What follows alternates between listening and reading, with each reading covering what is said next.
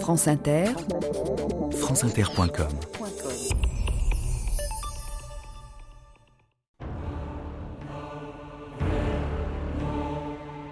Les races humaines existent. Les juifs n'appartiennent pas à la race italienne.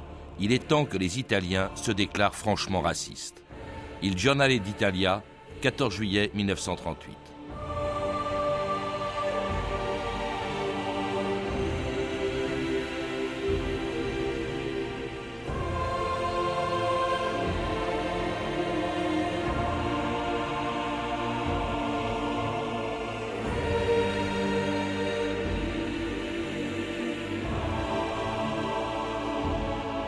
2000 ans d'histoire.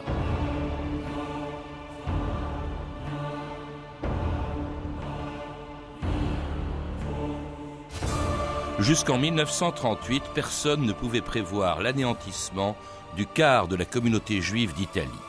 Bien intégrée depuis des siècles dans un pays qui n'avait jamais connu un antisémitisme aussi violent qu'en Espagne, en Russie, en Pologne, en France, en Hongrie ou en Allemagne, les juifs italiens imaginaient si peu le sort qui les attendait que beaucoup d'entre eux avaient adhéré au régime fasciste.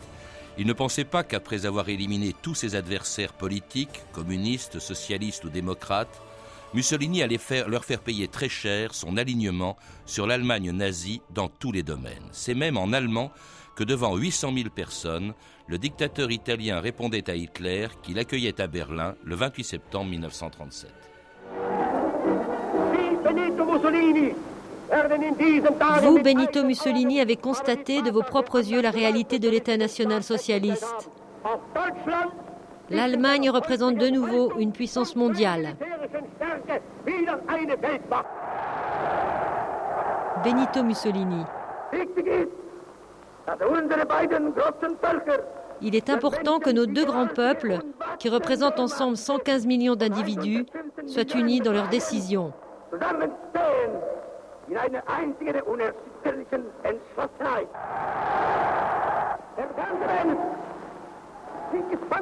Le monde entier attend avec anxiété le résultat de la rencontre de Berlin. Guerre ou paix? À qui nous le demande, le Führer et moi répondons la paix.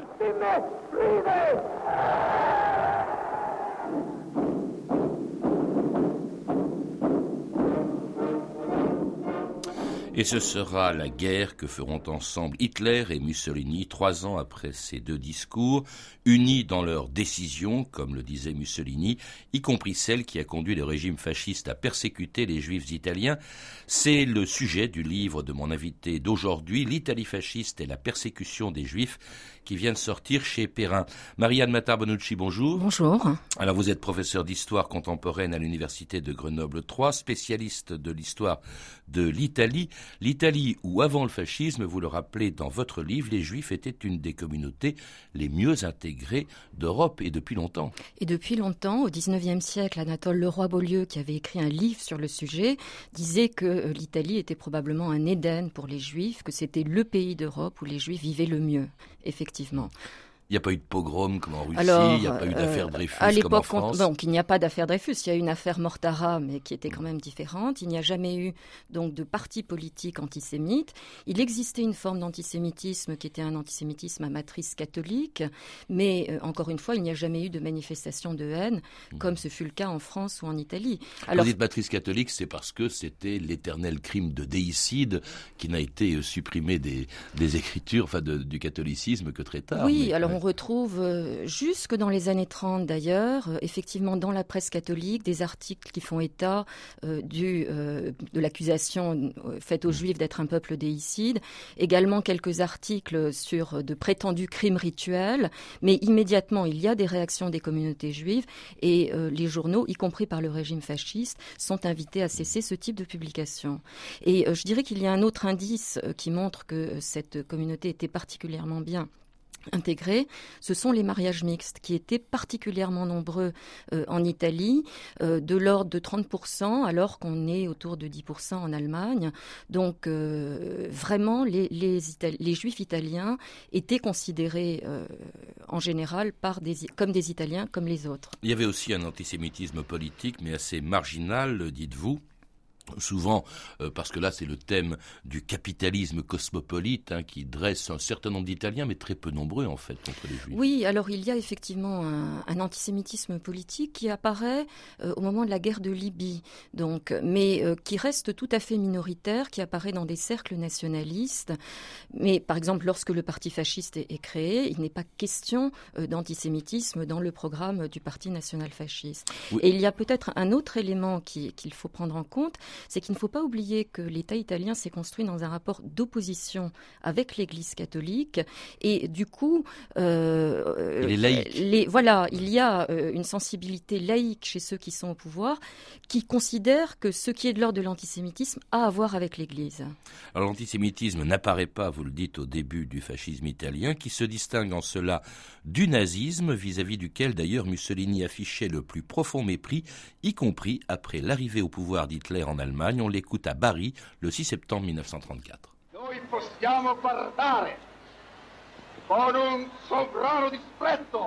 Nous pouvons regarder avec un souverain mépris certaines doctrines venues de l'autre côté des Alpes. Venant de gens qui ignoraient l'écriture, à une époque où Rome avait César, Virgile et Auguste. Aveva Cesare, Virgilio ed Augusto. I poeti, gli artigiani, i signori e contadini, con orgoglio di italiani, giuro fede a Mussolini, non per povero quartiere,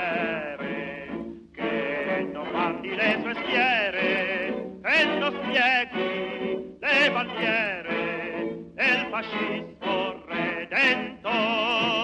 C'était Giovinezza qui était l'hymne du parti fasciste italien. Étonnant ce discours anti-nazi de Mussolini en 1934, Marianne Matarbonucci. Mais il y avait un contexte particulier. Alors, il y a effectivement le contexte de la première tentative d'Anschluss qui voit Mussolini s'opposer fermement et envoyer des divisions euh, sur le col du Brenner. Ah, euh, donc, rattacher l'Anschluss, c'était le rattachement de l'Autriche à l'Allemagne. Absolument. Et donc, il y a effectivement un contexte de tension diplomatique. Alors, c'est un discours qui est assez savoureux quand on pense effectivement euh, à ce qui va se passer après, mais il y a d'autres discours comme cela de Mussolini. On peut imaginer qu'il serait resté farouchement opposé à l'antisémitisme. Je pense à un discours de 1929 devant lequel il explique euh, euh, auprès des députés que les Juifs sont probablement les plus romains des Romains, les plus mmh. anciens des Italiens, qu'ils ont pleuré sur la dépouille de Jules César et qu'ils ont peut-être même fourni les vêtements lors de l'enlèvement des Sabines. Ce qui est une réflexion intéressante parce que souvent les juifs étaient chiffonniers à Rome. Donc c'est directement référé à la réalité sociale du, judaïsme. Alors il a changé, cela dit, à l'époque, ça peut s'expliquer aussi par le fait que euh, le, le, parti fasciste comptait un certain nombre de juifs. Je crois que euh, Pierre Milza, dans un livre, rappelait que 10% de la communauté juive adhérait ou était sympathisante du parti nazi. Oui, peut-être même beaucoup plus. Ah C'est-à-dire qu'il y avait plus, euh, on peut même aller peut-être jusqu'à 20%. C'est-à-dire qu'il y avait probablement en proportion plus de juifs au parti fasciste que de non-juifs. Alors cela s'explique pour des raisons qui sont des raisons là encore sociologiques. Le caractère très urbain, euh, les, juifs vivaient dans les villes, donc euh, les juifs appartenaient pour l'essentiel à une petite bourgeoisie, à des classes moyennes et professions libérales, alors que quand même l'immense majorité de la population était paysanne. Donc il était plus logique qu'ils adhèrent, s'ils n'avaient pas fait le choix de l'antifascisme ou de l'exil, qu'ils adhèrent au parti fasciste. Et ça, on le voit bien dans l'œuvre de Bassani, qui a été d'ailleurs mal interprétée, parce qu'il avait justement dit, lui, que tous les juifs étaient fascistes, qui était peut-être exagéré, mais en tout cas, il y avait hmm. effectivement cette euh, forte adhésion. Et Mussolini avait lui-même une maîtresse juive, qui était Margherita Sarfati. Il était, disait euh, Raïm Weissman, qui était le président de l'agence juive, futur président de l'État d'Israël, il était même sioniste, et finalement, on se méfiait si peu d'un antisémitisme fasciste que, après l'arrivée au pouvoir d'Hitler en 1933, eh bien, des juifs allemands avaient quitté l'Allemagne pour aller où? En Italie. En Italie. Alors, c'est vrai, bon, il y a quantité de signes que donne Mussolini d'une opposition à l'antisémitisme. Mais il y a aussi euh, des signes d'une attitude plus ambiguë. Il a pour maîtresse la Sarfati, qui est juive, mais il va s'opposer au mariage de sa fille Edaciano euh, à un fils de, de colonel juif. Donc, dans sa vie privée, il peut donner des signes contradictoire. Et dans sa, sa prose également, il est beaucoup plus ambigu. Publiquement, jusqu'en 1937, il ne prend jamais de position ouvertement antisémite, mais en revanche, il écrit des articles non signés, dont on peut imaginer qu'ils sont de sa plume, qui laissent là transparaître de l'antisémitisme. Donc je dirais que sur ce terrain-là, il est très ondoyant, il est contradictoire, comme il l'est d'ailleurs sur d'autres terrains. Alors jusqu'à un moment qui a marqué, dites-vous, un tournant justement dans la politique de Mussolini vis-à-vis des Juifs, c'était la guerre d'Éthiopie dont Mussolini allait annoncer l'annexion le 5 mai 1936.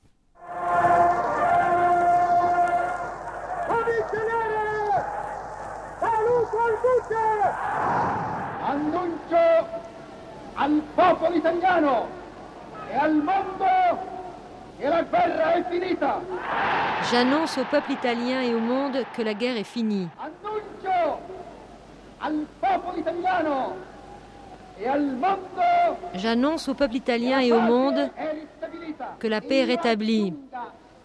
e della nostra Il s'agit de notre paix,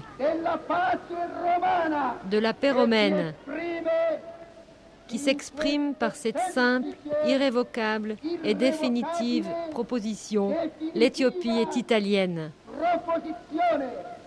l'Etiopia è italiana Et c'était donc l'annexion de l'Éthiopie en 1936.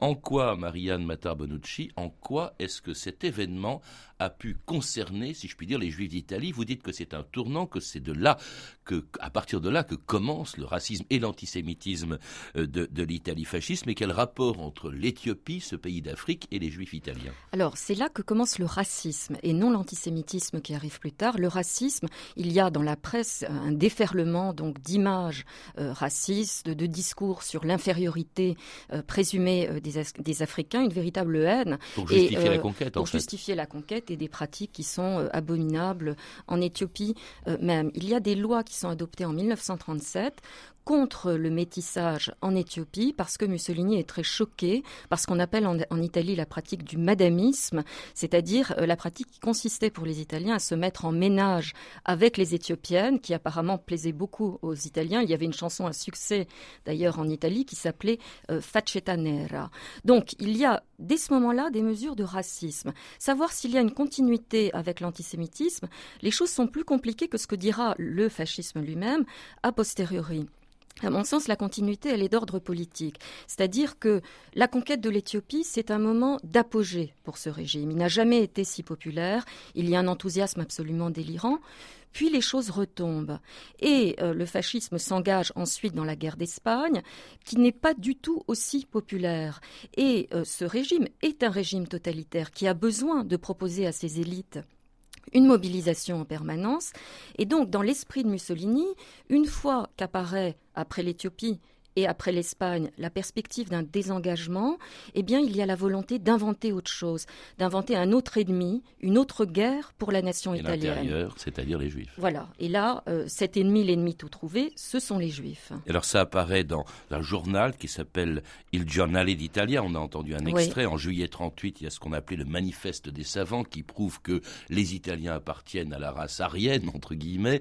Euh, il y a aussi un autre journal euh, qui est, alors, qui se veut scientifique, la Difezza della Razza, je suppose que c'est la défense de la race, la défense de la race euh, oui. et où et explicitement, euh, qui est euh, explicitement, ouvertement antisémite. Il y a quand même aussi autre chose, Marianne Matar Bonucci, c'est qu'à partir de 1937 38, eh bien, et même 36, il y a un rapprochement avec l'Allemagne. En 34, c'était l'ennemi de l'Italie fasciste. En 36, eh bien, il y a l'axe rome-berlin. Il y aura plus tard le pacte d'acier. Est-ce que ce n'est pas ça aussi qui a conduit Mussolini à pratiquer une politique antisémite comme en Allemagne Autrement dit, est-ce qu'il n'y a pas eu une pression, une espèce de mimétisme? Est-ce qu'on lui a pas même demandé? Est-ce que Hitler, quand je dis on, c'est Hitler, ne lui a pas demandé des mesures antisémites? Alors, on ne lui a pas demandé, ça on le sait bien, et depuis les travaux d'historiens historiens euh, déjà de De Felice et ensuite d'autres euh, historiens. La décision elle-même a été prise, prise effectivement euh, en pleine autonomie de, décision. En revanche, il y a indéniablement une influence, une fascination qu'exerce l'Allemagne sur Mussolini et sur les hiérarques fascistes. Et vous avez commencé par citer cet extrait sonore donc du discours en allemand de Mussolini en Allemagne, à Berlin. Et ce voyage de Mussolini à Berlin, à mon sens, a joué un rôle décisif parce que Mussolini est revenu exalté, euh, vraiment très impressionné par ce qu'il avait vu, et pas tant d'ailleurs par la puissance militaire de l'Allemagne, par les défilés, les parades militaires, que par l'attitude des foules. Le discours en question, il a été prononcé sous la pluie. Les gens ont attendu pendant des heures pour l'écouter, et euh, Mussolini a eu l'impression que ce qu'était son projet à lui, c'est-à-dire créer une nouvelle société italienne totalitaire, était en train de se réaliser beaucoup plus vite en Allemagne. Et on sait d'autre part, quand on regarde certains documents diplomatiques, que Mussolini, c'est souligné de la main de Mussolini, qu'il suivait très attentivement l'usage politique qui était fait de l'antisémitisme en Allemagne. Et donc il s'est dit, voilà peut-être un moyen de changer le caractère des Italiens, de changer ce peuple qui est un peuple trop humaniste, trop gentil, trop doux et il y a plusieurs formules dans lesquelles il dit il faut que les Italiens apprennent à haïr, il faut prussianiser les Italiens. Et c'est ce qui va se passer justement en 1938 quand Mussolini va prendre les mêmes mesures de discrimination qu'en Allemagne prises en 1938 contre les Juifs d'Italie.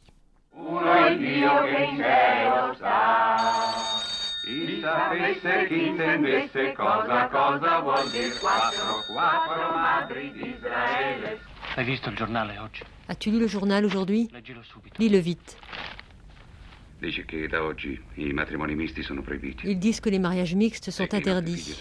et nos enfants sont exclus de l'école publique. À moins que l'on soit très patriote et fasciste. Mais tu as inscrit au parti fasciste. Oui, mais ça ne suffit pas. Comment ferons-nous? On se débrouillera, on peut toujours vivre, circuler, posséder, en fait être un citoyen de troisième classe, mais un citoyen quand même qui peut jouir des droits fondamentaux. Lesquels? Il y a toujours eu si peu de droits pour tous. Ce qu'on peut dire, c'est qu'on n'a pas été les premiers persécutés, mais on n'a rien dit tant qu'il ne s'agissait pas de nous. Et c'était un extrait du très beau film de Vittorio De Sica, Le Jardin des Finzi Contini, l'histoire de cette famille qui apprend en 1938, comme tous les juifs d'Italie, les premières mesures antisémites. Ça commençait, vous le rappelez, euh, Marianne Matar-Bonucci, d'abord par un recensement pour faire de l'antisémitisme, qui était juif. Et il y a eu un recensement en fonction de critères très précis, vous le rappelez. Oui, alors il y a un recensement. Donc le manifeste date du 14 juillet 1938 et au mois d'août, en plein mois d'août, ce qui peut sembler curieux, ce recensement est organisé à la hâte donc alors que les gens sont en vacances, ce qui n'est pas sans poser euh, de nombreux problèmes. On savait hein, déjà combien il y avait de juifs euh, en Italie. Donc, combien à peu près à ce moment-là Il y avait, alors il y a autour de, le, recensement conclura à 53 000 juifs, autour de 50 000 euh, de toute façon. Et déjà, ce qui est intéressant, c'est qu'on voit que quand le recensement est organisé, les administrations suivent. Il est fait effectivement dans des temps records et les administrations donc travaillent déjà à cette première étape au fond de la persécution. Mmh. Alors, suivant quels critères euh, Les critères ne seront définis qu'après, euh, lorsque les premières lois seront adoptées et le grand statut euh, des Juifs au mois de novembre. Donc sur le moment, ce sont euh, des critères à la fois religieux et biologiques, et la, et la, législation, effectivement, se fondera, il y aura toute une casuistique sur des critères qui sont à la fois biologiques et religieux. Même presque plus biologiques que religieux. Par exemple, si on avait deux parents juifs, mais que l'on ne pratique pas le judaïsme, on, est, considéré comme juif. En revanche, si on a un seul parent juif, mais qu'on pratique, on est également juif. Enfin, c'était vraiment un peu comme en Allemagne, comme ce sera également le cas euh, en France un peu plus tard, et alors avec des interdictions des mariages avec des Ariens, hein, ou considérés comme tels, euh, des métiers qui sont liés à la défense nationale, des biens immobiliers euh, que n'ont plus droit euh, d'avoir les juifs qui seront arianisés. Ils sont également écartés de l'enseignement par un ministre de l'instruction publique qui s'appelait Botaille et qui a été qui chassait les jeunes enfants juifs des écoles. Oui, alors dans le domaine de l'enseignement, les lois ont été particulièrement dures. Vichy n'adoptera pas de mesures semblables. les enfants juifs sont chassés des écoles à tous les niveaux de l'enseignement. les enseignants juifs sont également exclus des écoles et les juifs doivent suivre un enseignement dans des écoles séparées qui sont créées à ce moment-là. Alors comment est-ce que la population italienne, qui n'était pas raciste, qui n'avait pas de tradition raciste, a accueilli? Vous citez Primo Levi, il y a cette très belle phrase qui dit, enfin cette très belle phrase si on peut dire, depuis quelques mois que les lois raciales avaient été proclamées, j'étais peu à peu isolé, mes compagnons chrétiens étaient des gens civilisés, aucun d'eux ne m'aurait adressé un mot ou un geste d'hostilité, mais je les sentais s'éloigner, et selon un comportement ancestral, moi aussi je m'éloignais, chaque regard entre eux et moi était accompagné d'une lueur minuscule mais perceptible de méfiance et de soupçon.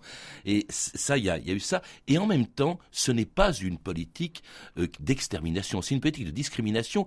À telle enseigne, vous le rappelez aussi, Marianne Matar-Bonucci, qu'en 1940, euh, après la défaite française, la mise en place d'un régime lui aussi antisémite euh, en, en, France en 1940, eh bien les Juifs de France vont se réfugier où? À Nice, parce que Nice est occupée par les Italiens. Ils s'y sentent plus à l'abri qu'en France, même en France non occupée. Oui, alors euh, en Italie même, donc la persécution a été appliquée quand même avec beaucoup de zèle. Hein. Les choses ont été très graves, les exclusions professionnelles considérables. Il y a eu une politique de spoliation. Donc je dirais que c'est une réelle, authentique politique de persécution qui n'est pas exterminatrice. En revanche, l'Italie, puissance occupante, aura une attitude différente.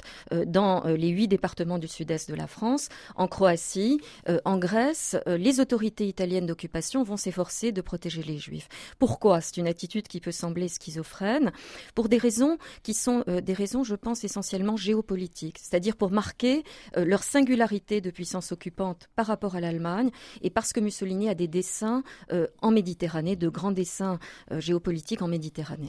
Alors pas exterminatrice jusqu'en 1943, lorsqu'après avoir été renversé puis emprisonné par un coup d'État, Mussolini libéré par les Allemands et met en place dans le nord de l'Italie un nouveau régime, la République sociale, qui va participer à la déportation des Juifs italiens.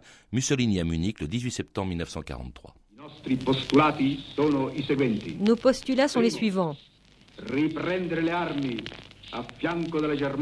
Premièrement, reprendre les armes aux côtés de l'Allemagne, du Japon et de nos alliés.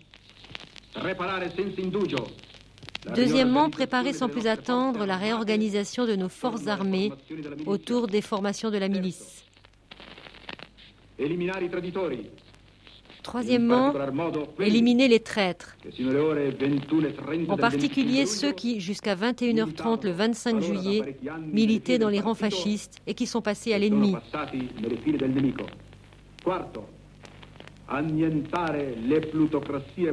Quatrièmement, anéantir les plutocraties parasitaires et faire du travail le sujet de l'économie et la base indestructible de l'État. Ascolin Levi. Lattes Magda. Lattes Luigi. Presente. Vengano con me. Allineatevi. Andiamo.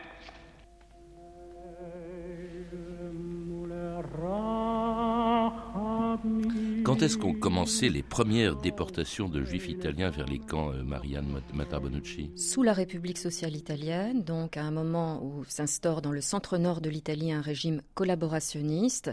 À partir de septembre, la première grande rafle, c'est celle du ghetto de Rome, le 16 octobre 1943 je crois que 90%, il y a eu plus de 1000 juifs qui ont été enlevés, 90% sont restés à Auschwitz. Alors, à qui appartenait la responsabilité? Le nord de l'Italie était occupé par l'Allemagne, il y avait aussi euh, les partisans de Mussolini, mais euh, c'était les Allemands, c'était les Italiens, quelle était la part de Mussolini dans ces enlèvements, dans ces rafles de juifs? Alors, euh, l'Allemagne se comporte là comme ailleurs, c'est-à-dire en puissance prédatrice qui veut effectivement prendre les juifs pour les conduire à Auschwitz, les exterminer, mais la police et la milice de la République sociale italienne collaborent, collaborent aux arrestations, envoient les juifs dans des camps de transit. Il y a un grand camp euh, qui est tout à fait, qui est le camp de Fossoli, qui est tout à fait comparable au Drancy français.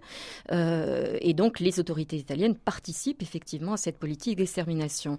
Dans un cadre juridique qui a quand même changé par rapport à la période précédente, puisque les juifs sont désormais considérés comme étrangers et comme ennemis de la nation et systématiquement arrêtés, sauf les personnes personnes âgées et les juifs malades, en théorie, parce qu'en réalité, euh, même cette exception, entre guillemets, ne sera pas respectée. Et cela en sachant très bien, Mussolini le savait, ce qu'il allait advenir des juifs italiens qui étaient déportés. Vous le rappelez, il avait dit un jour euh, à un industriel qui lui disait Mais que se passe-t-il avec tous ces déportés juifs? Et Mussolini lui a répondu Ils les font émigrer vers l'autre monde. Oui. Hein, avec un cynisme assez caractéristique. effrayant. Alors là, vous, donnez des chiffres aussi qui le sont, euh, Marianne Matarbonucci, effrayants, parce que vous parlez, ils sont très précis, de 7658 juifs italiens morts, c'est-à-dire le quart de la population juive d'Italie à l'époque. Oui, oui. Ben, on a des pourcentages qui sont assez semblables là aussi à ce qui s'est passé en France, avec quand même beaucoup plus de juifs nationaux qui ont été déportés, je crois de l'ordre de 30%, alors qu'en de 60%, alors qu'en France il n'y en a que 30%, parce que euh, sous la République de Salo, le régime ne fait plus de différence entre juifs nationaux et juifs étrangers. C'était le nom qu'on donnait parce que Salo c'était la capitale de cette République sociale. Hein, c'était pas c'est pas SLAUD, c'est SALO. Alors cette cette euh, République va disparaître en 1944. Il y a donc 45. Euh, il y a donc une il y a donc des suites. L'Italie est libérée. Est-ce que on a l'impression à, vous lire, en tout cas dans votre introduction, Marianne Matar Bonucci, que les Italiens ont occulté au fond cet épisode un peu comme la France l'a fait pendant longtemps? Oui, euh, les Italiens ont occulté. Ce n'est qu'à partir des années 60-70 euh, qu'on commence effectivement à se souvenir que euh, l'Italie donc a, mis en œuvre cette politique antisémite qu'on attribuait uniquement aux Allemands. Or, elle commence donc bien avant. il ne faut pas oublier que Primo Levi, pour si c'est un homme, n'a pas trouvé d'éditeur, a trouvé finalement un petit éditeur en 1947. Donc, il y a effectivement un phénomène de refoulement et un retour d'une mémoire des déportations et des persécutions juives à partir des années 1970-1980, avec quand même euh, quelques lapsus. Le maire de Rome, qui par ailleurs est un grand démocrate à l'époque, Rutelli, avait proposé de donner le nom de Botaille à une rue de Rome, et ça avait suscité un tollé de la communauté juive, ce qui montre bien qu'on a oublié euh, le rôle de certains hiérarques fascistes dans cette affaire. Botaille, qui était ministre de l'instruction publique, voilà, avait chassé les juifs. Qui a été très dur, en effet. Alors, euh, bah, écoutez, merci beaucoup, Marianne euh, Matar Bonucci. Pour en savoir plus, en tout cas, je recommande vivement la lecture de votre livre, L'Italie fasciste et la persécution des juifs, publié aux éditions Perrin. À lire également, ça vient tout juste de sortir aux éditions du Rocher, Ciano, un conservateur face à Et Mussolini, c'était le gendre de Mussolini, un livre de Michel Ostin. Vous avez pu entendre des extraits du film Le Jardin des Finzi Contini de Vittorio De Sica, disponible en DVD aux éditions Tristar. Vous pouvez retrouver toutes ces références par téléphone au 32 30, 34 centimes la minute ou sur le site franceinter.com. C'était 2000 ans d'histoire à la technique Nadège Antonini et Olivier Riotor, documentation Claire Destacan et Emmanuel Fournier, une réalisation d'Anne Kobilac.